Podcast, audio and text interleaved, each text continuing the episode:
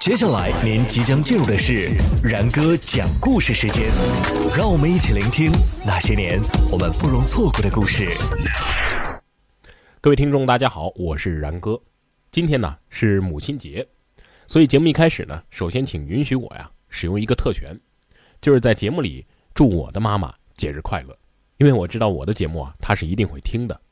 然后呢，我还要祝我的老婆节日快乐，因为她呀也马上就要当妈妈了。呃，但是我的节目呢，我老婆不一定会听，嗯，忘了提前通知了。等下了节目啊，让她在网上回听吧。当然了，与此同时，我也要祝收音机前所有的妈妈们节日快乐。当妈不容易啊，你们辛苦了。其实这个母亲节啊，最早是起源于古希腊，而咱们现代过的这个母亲节呢，则是出自美国，也就是呃，现在每年五月的第二个星期日。所以，不论从哪个起源上来讲呢，这母亲节啊。都不是中国的本土节日，但是神奇的是什么呢？我们中国人却毫无障碍地接受了这个节日，即便是那些总是喜欢揪住这洋节不放的人，他也不敢公然反对中国人过母亲节这个洋节。最多呢，我呼吁一下，把这孟母的生日什么的，呃，定为我们中国人自己的本土的母亲节。哎，说到孟母啊，大家都知道，这是我们历史上应该是最伟大的母亲了啊。当然了，跟他齐名的还有岳母。你看，能在历史上留下名字的英雄圣贤，那基因都不差呀。尤其是有一个好母亲，因为每个人的一生啊，母亲对自己的影响总是非常巨大的。一个母亲是否有文化，是否品行端庄，是否教子有方，直接会影响孩子的一生。母亲也是孩子最早的启蒙老师。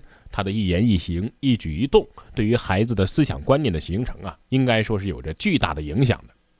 所以你看，历史上这些有建树、有出息的名人，大都呢也深受他们母亲思想的熏陶，从而呢成就了他们的人生。而在这些母亲当中呢，孟母就不用说了，拜《三字经》所赐，我们都知道“昔孟母，择邻处，子不学，断机杼”。岳母也不用多说，我们都知道岳母刺字、精忠报国的故事。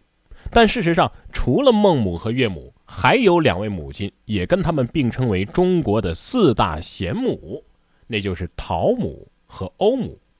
你说，本来岳母这个词儿啊，就挺让人误会的了啊，以为是老婆的妈呢。所以有人说呀，给岳飞背上刻字这事儿，也就只有岳母做得出来，亲妈哪忍心呢？但是谁让这岳母的名气呀太大了，所以一般来说呀，不会有这样的误会。但是欧母就不一样了。猛一听还以为是欧姆定律那个欧姆呢，这直接一竿子给支到国外去了。那么欧姆是谁呢？想想历史上姓欧的名人，没想出来。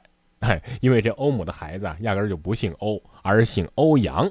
这么一说，您可能想起来哦，对对对，欧阳修吗？我知道了，欧阳修的母亲用芦苇杆在沙子上啊教儿子认字儿，这故事小时候听过。对，这就是欧姆画笛的典故。那陶母呢？这陶又是谁呀？陶渊明吗？哎，恭喜你，还真不是。但是呢，也不能说跟陶渊明一点关系没有。陶渊明啊，之所以能够被推荐去做官很大程度上就是借了他的名气。他就是陶渊明的曾祖父陶侃。好了，那么今天我们的讲故事呢，咱们就来好好的说说这中国古代四大贤母的故事。您还真别说，您全都知道。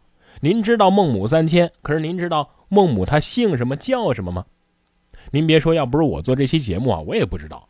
我只知道啊，呃，诸葛亮他妈姓纪，周瑜他妈姓何，张飞他妈姓吴，呃，既生于何生亮，无事生非嘛，啊，这这相声界有史料记载的。但是孟子他妈到底姓啥呢？还真没听说过。难道姓睡吗？睡着生梦嘛，对吧？哎，别着急，待会儿啊，听我细细道来。不光是如此啊。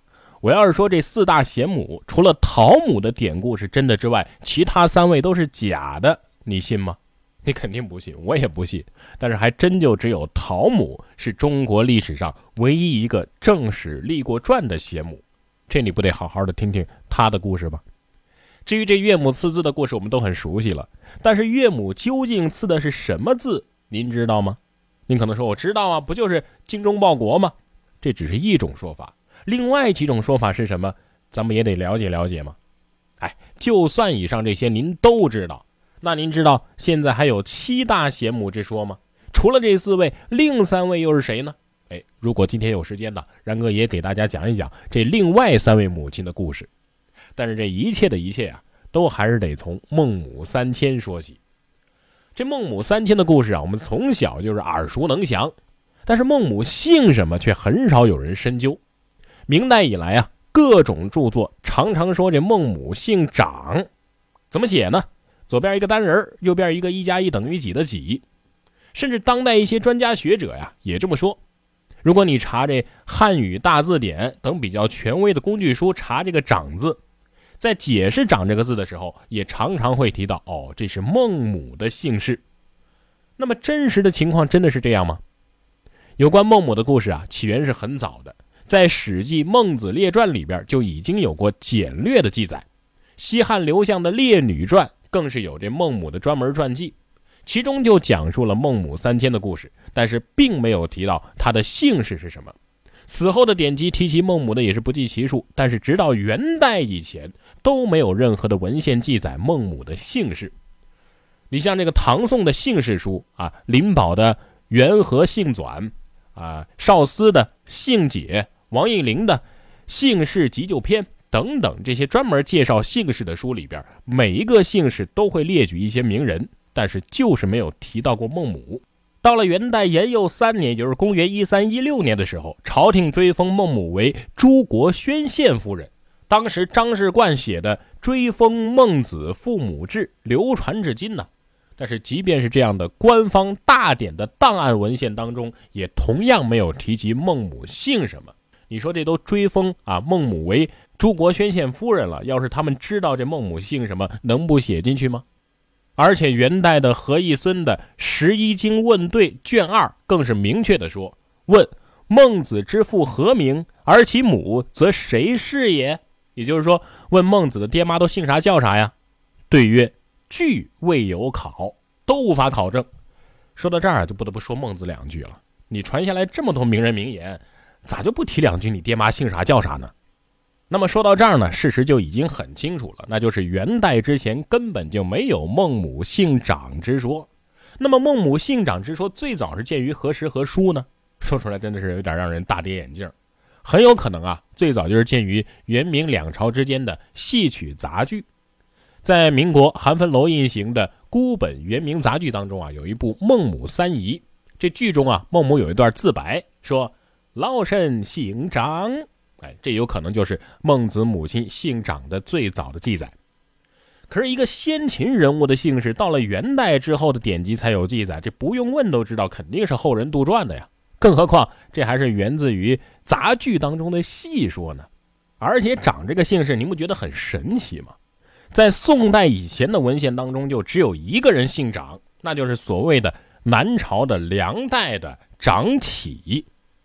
这个长启的事迹啊，也就仅仅记载在唐人的一部小说《梁四公记》当中，是所谓的梁四公之一。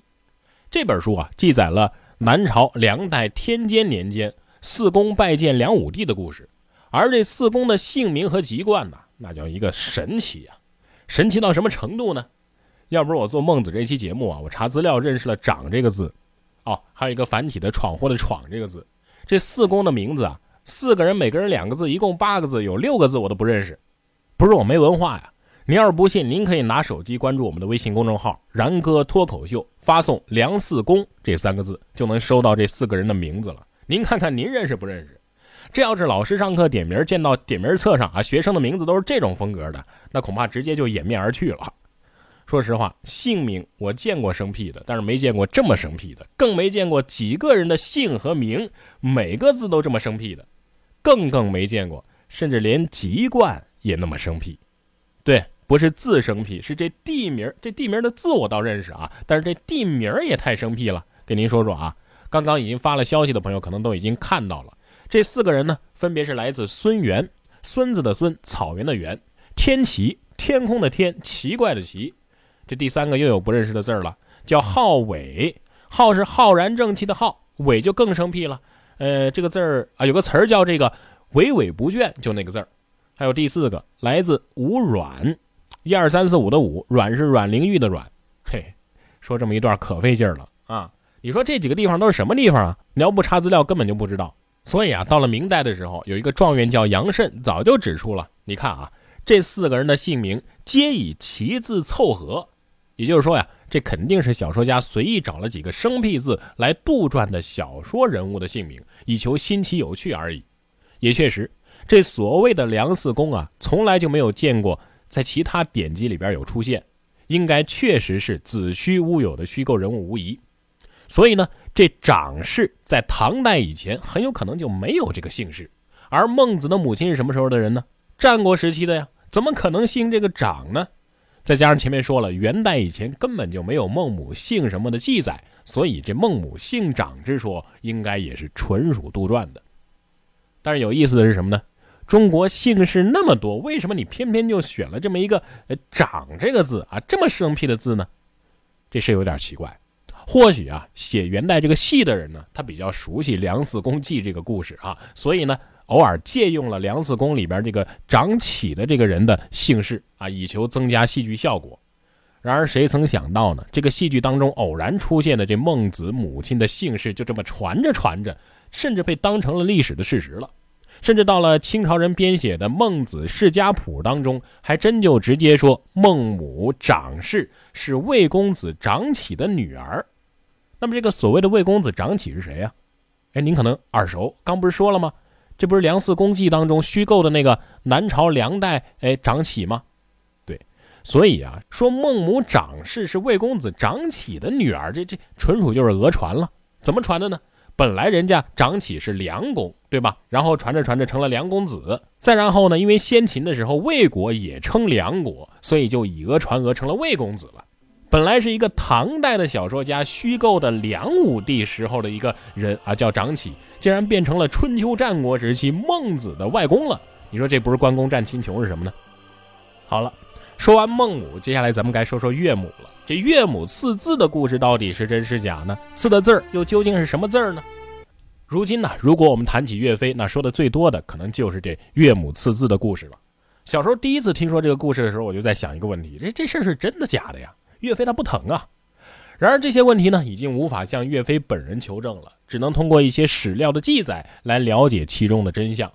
我们先来简单的回顾一下这个故事，说这个岳飞他妈为什么要刺字呢？话说当时啊，呃，宋元帅宗泽病重，把信印呢就交给了岳飞代管，然后呢吐血而死。后来啊，杜充奉旨代印，抗金不利，这岳飞就不爽了，于是私自回家探母。但是岳母深明大义啊，说你赶紧给我滚回军营抗敌去，而且呢，在岳飞的背上刺下了“精忠报国”四个大字，意思呢就是让岳飞啊，你永远要以报国为志啊，终身报效祖国。多精彩的故事啊！但是很可惜的是呢，宋朝的时候我们都知道啊，宋高宗杀了岳飞，加上呢那时候秦桧是宰相，所以那时候关于岳飞的正史啊就很少。像这么宣传岳飞正面形象的故事，即便是有，他也没来得及写进正史。那么问题就来了，历史上第一次出现岳母四字到底是什么时候呢？我们翻开元人所编的《宋史》卷三百八十何注传当中有这么一段原文：初命何注居之，非列长，以备事注，有尽忠报国四个大字，深入夫里。这就是历史上第一次出现岳飞背上刺的有字的记载，但是要注意啊，虽然说这个地方说了岳飞的背上刺的有字是“尽忠报国”四个大字，可是并没有说这字是出自岳母之手啊。而且这四个字，注意啊，不是“精忠报国”，而是“尽忠报国”。等到了明朝成化年间，在话本《精忠记》里又提到了岳飞背脊刺的有字的事儿，但是这几个字啊。变得就更多了，只有最后一个字没变，成了赤心救国。再到明朝嘉靖三十一年熊大本的《武穆经中传》当中，既有岳飞见汤阴老家呀，有人因生活所迫聚孝山林，为自勉和勉人，于是呢就出钱请工匠在自己的背上刺了“尽忠报国”四个字。注意，这里也不是岳母刺的，而是专门请这刺青师傅刺的。哎，这种说法呀还靠点谱。因为你别说在宋代了，你就是现在啊，想去纹个身，那也不是随便哪个人都能给你纹的吧？这是一项专门的技艺啊。你像《水浒传》第八回就说，林冲被刺配远恶军州，换个文笔匠刺了面颊，第十二回说，杨志被判刑，也换个文墨匠人刺了两行金印，然后叠配到北京大名府留守司充军。这就说明啊，宋朝的时候，并不是任何一个人都具备能够随便给人赐字儿的手艺的。而岳飞的母亲呢，就是一个家庭妇女，除非她专门做这个生意，否则不大可能啊有这种技艺。后来到了明朝末年，由李梅草创、冯梦龙改定的《精忠集传奇》里边又说：“史言飞背有精忠报国四大字，系飞令张宪所赐。”你听到这儿啊，又成了呃岳飞让张宪给他赐的了。由此可见呢，在元明两代，即便是出现了赐字的说法，但是跟岳飞的母亲没半点关系。那么这岳母赐字的说法最早又出现在哪儿呢？那是到了清朝的乾隆年间，杭州钱彩萍的《京中说岳》当中，最先出现了岳母赐字之说。书中是这么写的：其母恐日后还有不孝之徒前来勾引岳飞，倘若一时失察受祸，做出不忠之事，英名就会毁于一旦。于是祷告上苍神灵和祖宗，在岳飞的背上刺了“精忠报国”四个字。这本书啊，详细的叙述了岳母刺字的过程。说岳母啊，先是在岳飞的脊背上用毛笔书写，然后再用绣花针刺绣，最后再涂以醋墨，使之永不褪色。但是这种说法呀，显然就是按照元明两朝已经有的传记当中说这岳飞背上有刺字的技术加以想象和发挥的，这属于是艺术性的加工创造。但是咱们话又说回来，虽然这岳飞背上的“尽忠报国”四个字不能确定啊是不是岳母所赐。但是咱们也不能说这就跟岳母毫无关系，因为在《宋史·刘安世传》和《邹浩传》当中呢，有这样的记载，说二人除言官俱入白其母，母俱免以尽忠报国。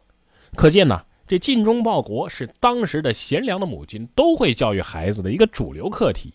而岳飞的母亲即便没有在他的背上刺这几个字，但是也一定在他小时候这么教育过他。那么，在中国古代的四大贤母当中，除了岳母是以赐字闻名天下之外呢，还有一位贤母是以写写画画流传千古，那就是欧母。哎，欧阳修的母亲，这就是欧母画笛的典故。那么，这个典故有没有史实记载呀？说了这么多，您可能心虚了，还真有。在《宋史·欧阳修传》里边啊，有这么一句：“家贫，致以笛画地学书。”什么意思呢？就是说欧阳修家里穷啊。所以呢，导致他小时候啊是拿着这芦苇杆在地上写写画画，就这么学写字儿的。当然了，我说这芦苇杆啊只是为了形象，其实底草啊它不是芦苇，只是长得呢呃像芦苇。但是遗憾的是啊，就这么简单的一句话，可并没有提到欧阳修的母亲呢。但是这跟岳母赐字不一样，小时候在地上写写画画这种事儿，还很容易推断和联想出这的确是母亲让他这么做的。咱们完全可以脑补一下啊，这欧阳修跟他妈说。妈，我要学写字儿，你给我买纸买笔。然后呢，欧姆就说：“买啥纸买啥笔呀？咱家穷，没钱。那我这儿有根这个芦苇杆，你拿去到门口地上写，一样的。大概就这么一个过程。那么，为什么一定是欧阳修的母亲教小欧阳修写字呢？他爹干嘛去了呢？还有他母亲认字吗？按理说那时候女人读书认字的应该不多呀。哎，这是因为啊，欧阳修出身于一个封建仕宦家庭，他爹欧阳贯呢是个推官。什么是推官呢？哎，看过电视剧《大宋提刑官》的朋友可能有印象，电视剧那主角他爹就是个推官，所以啊，他爹娶个媳妇儿啊，读过几天书也算是正常。但是不幸在哪儿呢？在欧阳修出生之后的第四年，这位推官父亲啊就离开了人世了，于是家中生活的重担全部都落在了欧阳修母亲的身上。所以欧阳修的母亲教欧阳修啊，在地上写写画画，这是很正常的。那么至于其他欧阳修母亲的故事呢？有人说啊，这是欧阳修在《先笔事略》当中有写，但这种说法呀不靠谱，因为流传至今的这个《先笔事略》啊，作者其实并不是欧阳修，而是明朝的归有光，而这归有光呢又被称为是明代的欧阳修，所以啊，欧阳修写这《先笔事略》的事啊，应该是后人以讹传讹了。哎，那么故事说到这儿呢，四大贤母里边终于有三位的故事啊，都给大家讲了，而且这三位的故事可都不可考，这还能不能行了？哎，别着急嘛，这不还剩一位吗？而剩下的这位陶母，就是真正的中国历史上唯一一个有正史为他立传的贤母了。节目一开始我们也说了，这陶母陶是谁啊？可不是陶渊明，但是呢，是陶渊明的曾祖父。东晋的开国元勋陶侃的母亲，是一位真正的以教子有方和宽厚待人称道于世的邪母。这在《晋书》当中啊是有记载的。而陶侃的父亲陶丹呢，曾经任三国时期东吴的扬武将军。晋朝吞并东吴，统一天下之后啊，陶丹就回到了老家鄱阳湖，过上了平民百姓的生活。到了陶侃六岁的时候呢，父亲陶丹过世，陶母战氏就挑起了养家糊口、庭训克子的重担。战士的家教啊非常严谨，像民间流传的很多的啊，像这个结发严彬呐、缝袖提针呐、献酒制约啊等等故事，在《晋书·陶侃母战士》当中都有记载。咱们先说这结发严彬的故事啊。这个战士从小呢受到过一点启蒙教育，哎，是一个有点文化的女子。毕竟她老公啊也是有头有脸的人嘛。但是呢，在她老公去世之后啊，战士就拉扯着这小陶侃过着十分清苦的日子了。说有这么一天呢，陶侃的几个好朋友啊，范奎等几个人途经新干，看见冰雪封了道路，而且天色又将晚，就来陶侃家里借宿。可是陶侃家里边穷啊，没什么能够拿得出手招待客人的东西。这让陶侃呢显得有点手足无措，这范奎等几个人呢也挺尴尬的。就在这个时候，战士连忙热情地招呼客人，哎，要陶侃跟客人你们先聊天叙旧啊，这个吃的什么的你们别担心。然后呢，他就转身过去安排食宿了。可是家里边早就没钱买米了，怎么办呢？吃啥呢？只见他趁客人们闲坐寒暄之际，毫不犹豫的就把自己的头发给剪了下来，然后编成假发卖给了邻居。换来了一点这个米油韭菜，但是这米油韭菜是有了，这冰天雪地里的柴火和马料可不好找啊。于是呢，战士就撬下了几块旧楼板，干嘛当柴烧？把垫在床上的那禾草席子拿出来切碎了，去喂马。范奎等人啊，当然是深为感动了。那么这冯秀提真又是什么意思呢？这真呢是真言的真。那是陶侃在平定张昌之乱、升任江夏太守期间呢，安排了隆重的仪仗，亲自回乡接母亲战士到江夏的官衙居住，搞得那是旗帆招展、鼓乐齐鸣的，那排场叫一个大呀！当时是轰动了沿途的老百姓，史称呢“坎贝威仪，迎母官舍，乡里荣之”。这个我们可以理解啊，当儿子的满心欢喜的啊，希望风风光光的让母亲感到荣耀和高兴。可是再看这战士呢，却神色平淡，不见半点欢喜，甚至呢，好像还深藏着一些忧虑。然后等到了官衙之后啊，战士就在一块小布上写下了一行字：“汝当作家官，尽心许民，勿忘着葛山时也。”然后就把这块布啊缝在了陶侃官服的袖口之内。陶侃经过妻子提醒，哎，说你这袖子里边啊，你妈给你留了字儿。然后他翻开袖口一看，才意识到自己迎接母亲这排场啊，的确是过分了。这也引起了母亲的不安。于是呢，决心谨遵母亲的教诲，为老百姓当个好官。咱们再说这献酒制约啊，说的是陶侃当县吏的时候，年轻气盛嘛，应酬也挺多，每天喝的是烂醉啊。有一天呢，真的是喝的是酩酊大醉。而且这陶侃呢，酒品可能还不太好，一喝醉了酒呢，就喜欢骂人、侮辱人。这不光把宾客给怠慢了，还耽误了自己分内的公事。结果呢，这陶侃一觉醒来呀，就看见母亲是一脸的怒色，他自己也知道错了，于是呢，惶恐不安，长跪不起，向母亲请罪，决心呐，妈，我戒酒啊，我我我决定了，我以后再也不喝了。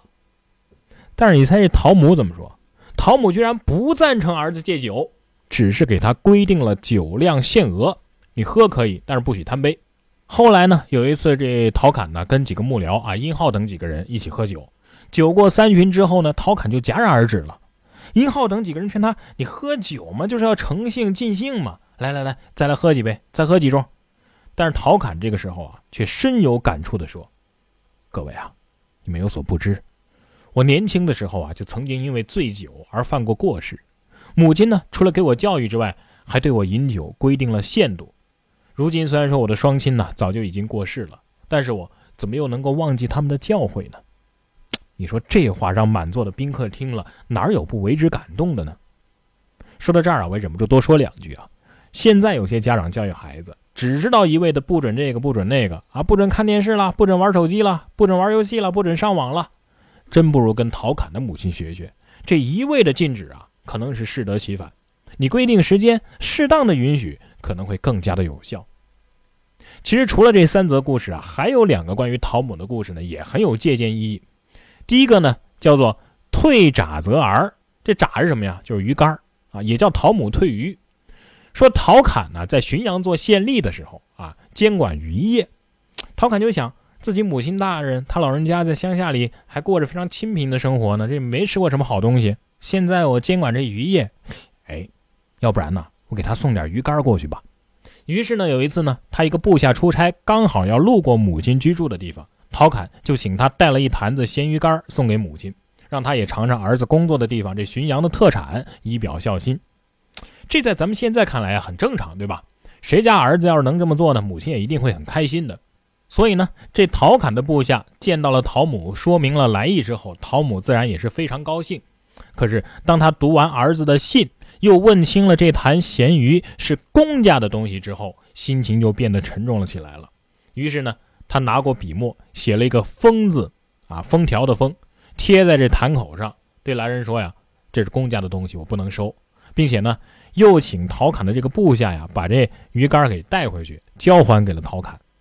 母亲还在信中说呀：“尔为吏，以官物以我，非为不能义吾，乃以增吾忧矣。”意思就是说呀，你当这么个官儿，却拿公家的东西给我，这这这不仅不能让我高兴，反倒是徒增我的担忧啊！就是这么一个陶母退还鱼竿的举动，教育和影响了陶侃的一生。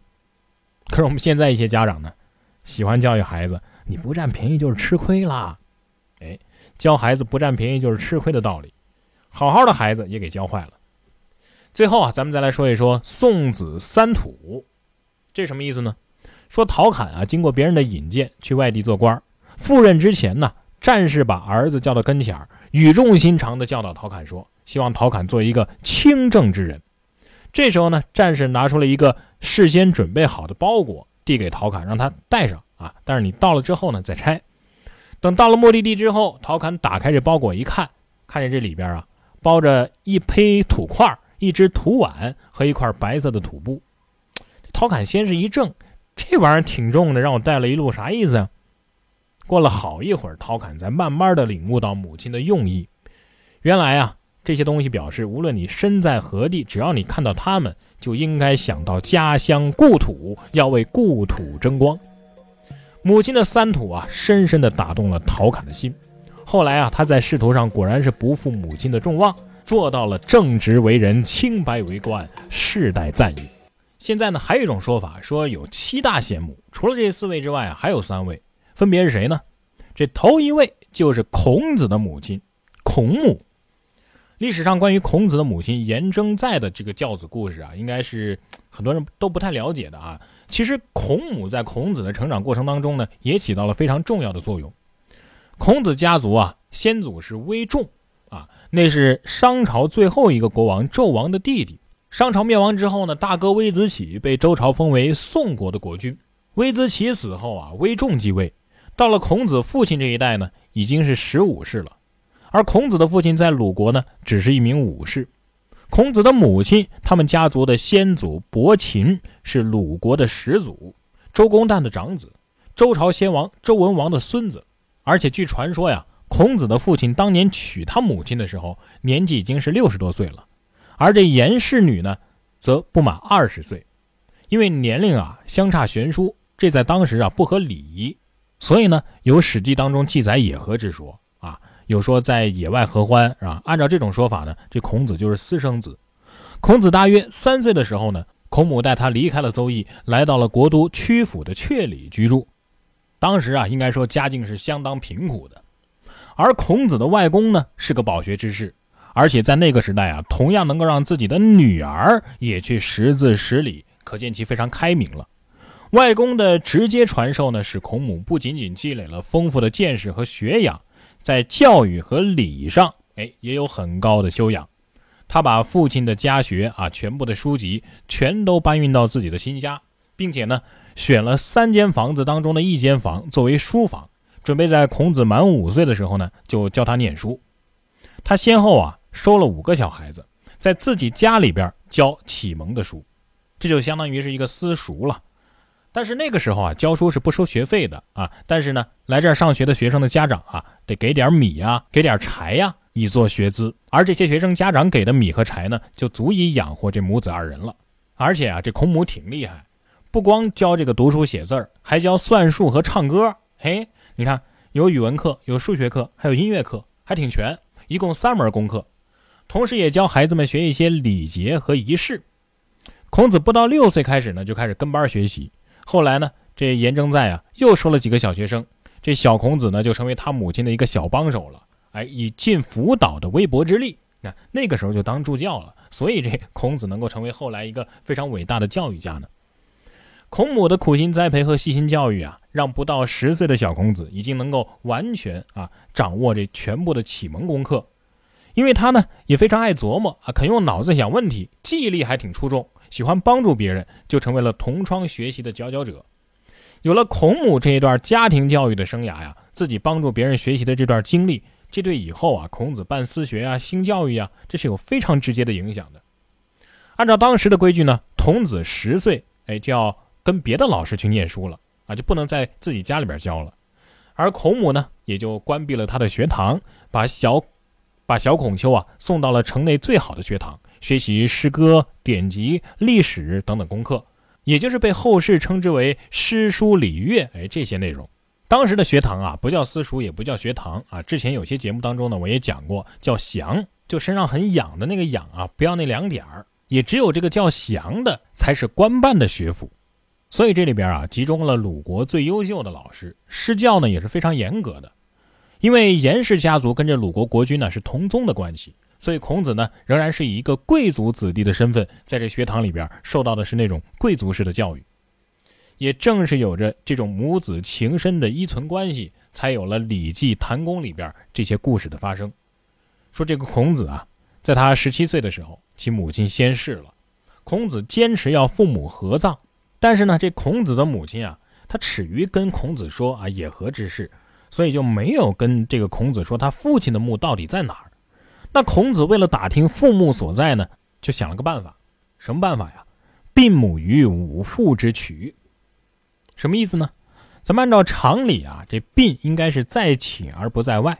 现在呢，孔子故意把母亲殡于外，就是为了引起人们的注意。这人们就觉得奇怪呀，你为什么要病母于外呢？人们一问，孔子就可以借机打听自己的父亲的墓到底在哪儿了。最终呢，还是打听到了，这才使父母得以合葬。说完了孔母啊，接下来这位母亲呢，大家其实都还比较熟悉，那就是《三国演义》里边徐庶的母亲徐母。这徐庶啊，是三国时期颍川人，字元直，早年跟诸葛亮、庞统都是好朋友，曾经呢也投靠刘表，后来呢投刘备任军师。徐庶投奔刘备的时候呢，正值刘备孤军落难之际。兵不过千，城仅新野一座，也只有关羽、张飞、赵云、关平、周仓等人为将。而徐庶做了刘备的军师之后呢，可以说是大展才华，在几个月之内啊，连施妙计，杀吕旷、斩吕翔，大破八门金锁阵，败曹仁，取樊城。刘备的士气啊，也是为之一振。曹操的嚣张气焰呢，也是为之一寒。曹操的谋士程昱就对曹操说了：“你看。”他为什么一下子变厉害了呢？那就是因为徐庶啊，徐庶厉害。那徐庶有多厉害呢？徐庶的才能比我程昱啊要高出十倍。但是令人惋惜的是什么呢？就是在徐庶越战越勇的时候，他却不得不激流勇退。至此呢，在三国初期这谋臣志士纵横捭阖的较量场上，就失去了一位非常重要的军事家，失去了很多呀可以令后人学习或者是效仿的用兵之法。但是令人高兴的是什么呢？就是徐庶辞别刘备的时候，推荐了诸葛亮，就是徐元直走马见诸葛。于是后来呢，才有了传颂千古的三顾茅庐这个故事。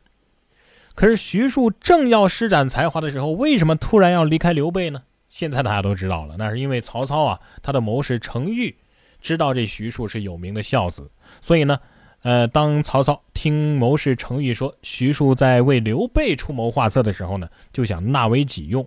程昱呢，就教曹操把这徐庶的老母亲骗到了许昌，请徐庶的母亲写信召唤徐庶。没想到呢，这徐母倒是一个中间分明、身小大义的老人。徐母识破了曹操的奸计，是坚决不从。程昱呢，就进一步献计，伪造了一封徐母的信，来招引徐庶。徐庶一看这信就慌了，担心自己的母亲呢，所以没来得及辨别是真是假，直接呢就辞别刘备，而投曹操了。徐庶临别刘备的时候啊，两个人是洒泪相别啊。徐庶指着自己的心对刘备说：“本欲与将军共图王霸之业者，以此方寸之地也。今已失老母，方寸乱矣。”无益于事，请从此别。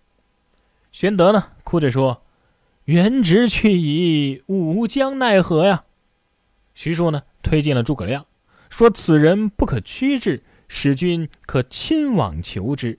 若得此人，无异于周得吕望，汉得张良也。”徐庶呢，于是就被这么一封假造的书信，轻易的骗到了许昌。这徐庶的一时糊涂啊，也害了自己的母亲。为什么呢？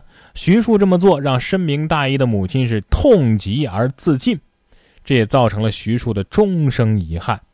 他因此啊，非常的痛恨曹操。曹操呢，也就只能落得一场空欢喜，得到的是一位终生不为其设一计的旁观者。这就是著名的徐庶进曹营，一言不发。在老母亲死后，心灰意冷的徐庶不由得仰天长叹。我徐某报国有心，却无力回天，不忠不孝，枉为人臣呐！好了，最后要说的这位母亲呢，大家就更了解了。不论是戏曲还是电视剧当中啊，都有很多经典的角色。她就是佘太君，哎，佘赛花。这佘太君佘赛花呢，是西京大同人，后周四镇节度使折从阮之孙，永安节度使镇抚州折德之女。自幼呢，随父折德镇守抚州，善于骑射，配与北汉名将杨业为妻。佘太君呢，生性敏慧，弓马武艺都非常的熟练，深知兵法，辅佐杨业是屡立战功啊。官居云州观察使，号称是杨无敌。后来在征辽之际呢，潘仁美挂帅杨业为先锋之职。结果没想到，这潘仁美向怀私怨，包藏祸心，逼孤军而临绝险，在陈家峪使尽力穷，全军皆陷，杨业被俘，三日不食而亡。这杨业为国捐躯之后啊，佘太君又协助长子杨延昭抗辽立功。再往后呢，就是大家非常熟悉的杨家将的故事了。后来的人们为了怀念他、歌颂他、学习他、崇拜他，希望他能够流芳千古、永垂不朽，于是就编了很多的评书啊、小说呀、戏曲剧目啊，其中以戏曲剧目是广为流传。好了，时间的关系呢，咱们就不展开讲了。今天的讲故事呢，也就给大家讲到这里。最后，再次祝收音机前所有的母亲们节日快乐！